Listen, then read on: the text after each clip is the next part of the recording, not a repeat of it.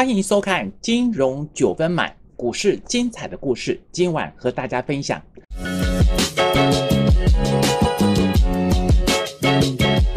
我是马明和老师。那么今天晚上呢，要跟大家分享一个主题。最近这两天呢，非常热，股价非常红的快筛股。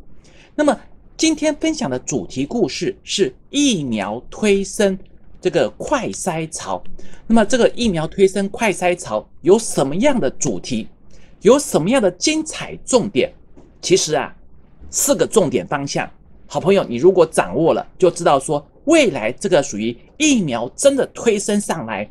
从上个礼拜，这个这个属于辉瑞跟 BioNTech 推出的疫苗，再到昨天，好，十一月十六号，莫德纳。也推出了疫苗，马上其实就要快，很快就要上市了。这种疫苗推升的快筛潮有什么样的重点？到底有哪些讯号在股票市场上又要发生了呢？在讲这个重点内容之前呢，其实好朋友先看一下，你看到最近普生有没有？普生的一个股价重点里面。为什么上个礼拜五，十一月十三号一天大涨四十二趴，礼拜一再涨五十六趴，两天涨了将近一倍。好多好朋友都在问我说：“老师，普生到底发生了什么事情？”昨天呢，还有一个档个股叫做博莱，这些都是新贵股票。博莱呢，一天也大涨四十趴。那么这些博莱、普生大涨，来，我们很简单的说一个重点。最主要的，看到今天媒体上也跟大家解释一下，新冠疫苗如果开打的话，普生将是最大赢家。为什么？核酸抗体检测试剂，现在市场最看好的就是普生能够掌握这个市场的商机。所以呢，上个礼拜五十一月十三号以及礼拜一十一月十六号两天，普森大涨一倍。我认为啊，这个疫苗一个一个都要出来了，对整个快筛族群确实会有很好的利多，需求会大量增加。那么这个内容我们待会儿再讲，我们先看一个重点内容。来，你看看世界卫生组织啊，本来就要花两千七百三十亿港币，三百五十亿美元生产二十亿剂的疫苗。如果说一个人打两剂，是不是要准备十亿人份的疫苗生产？十亿人哦，相对是不是回过头来有十亿人至少有没有？至少新冠疫苗的保护期还没有真正公布之前呢，再掀一波抗原快筛的需求潮。如果十亿人十亿剂，每一剂三百块，你想想看，今年年底到明年。是不是就有三千亿的检测商机？如果说更多一点，全球抢下单呢，已经下了五十七亿剂的疫苗，大概人数至少二十八点五亿人。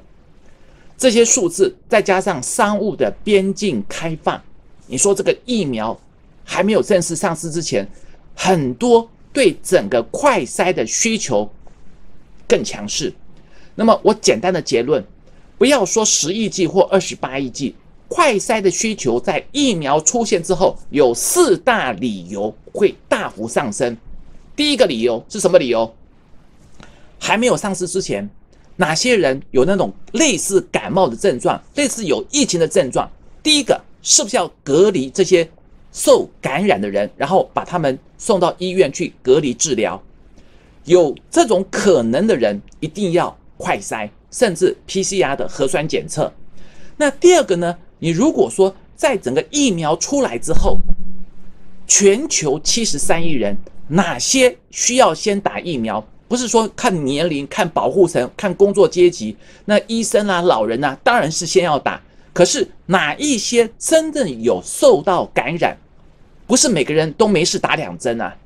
至少要先过滤一遍，哪些可能十亿人、二十八亿人。有需要，很可能要打的，先做一个快筛或者做一个核酸检测。那么这样子的话，对整个疫苗才不会浪费。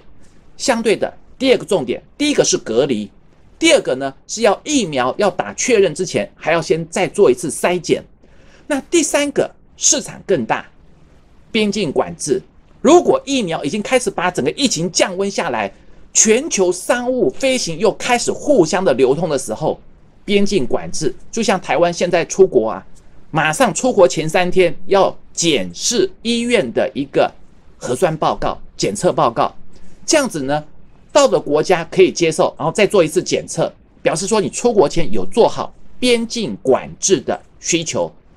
第四个，现在专家都认为，流感好等于说是疫这些新冠疫情啊走向流感化，将来可能年年都会发生一次。在这种情况之下，每一年如果说新冠核酸检测 PCR 的部分呢，每一年的商机高达台币三千五百亿。不管是现在看到三千亿，或者是三千五百亿，对快筛的需求是不是？接下来疫苗出来之后，这些需求更会大增。还有最后一个重点，最后一个重点，什么重点？在十一月十七号，大盘指数创下历史新高。指数创下历史新高的时候，你回头看看这两个月、三个月，这些疫苗股、快筛股是不是股价回到低档？真正股价跌了一段下来，你看普森、金万林、宝林、富锦、瑞基、台康生，还有 A、B、C、瑞慈、KY 这些的股价跌三成到跌快九成，可是业绩不差哦。普森年这个十月营收呢，年增一点五倍，甚至瑞慈月增二点二倍，年增将近八倍，真的有营收大幅成长，股价在低点。那么这个股价，大家最有兴趣的，比方说，你看普森这一波压回来，跌了八十八点六趴；博来呢这一波跌了八十三点五趴，股价是不是在低档？还有金万林股价呢，在这一波前两天还涨了二十四点八趴，是不是在低档？这些新贵的股票，我是不建议去做推荐，因为新贵的股票呢，它的没有涨跌幅，其实变动是蛮大的。我比较在意的是上市上柜的标的。比如说像瑞基，从四百三十五跌了将近七成，是不是在低档？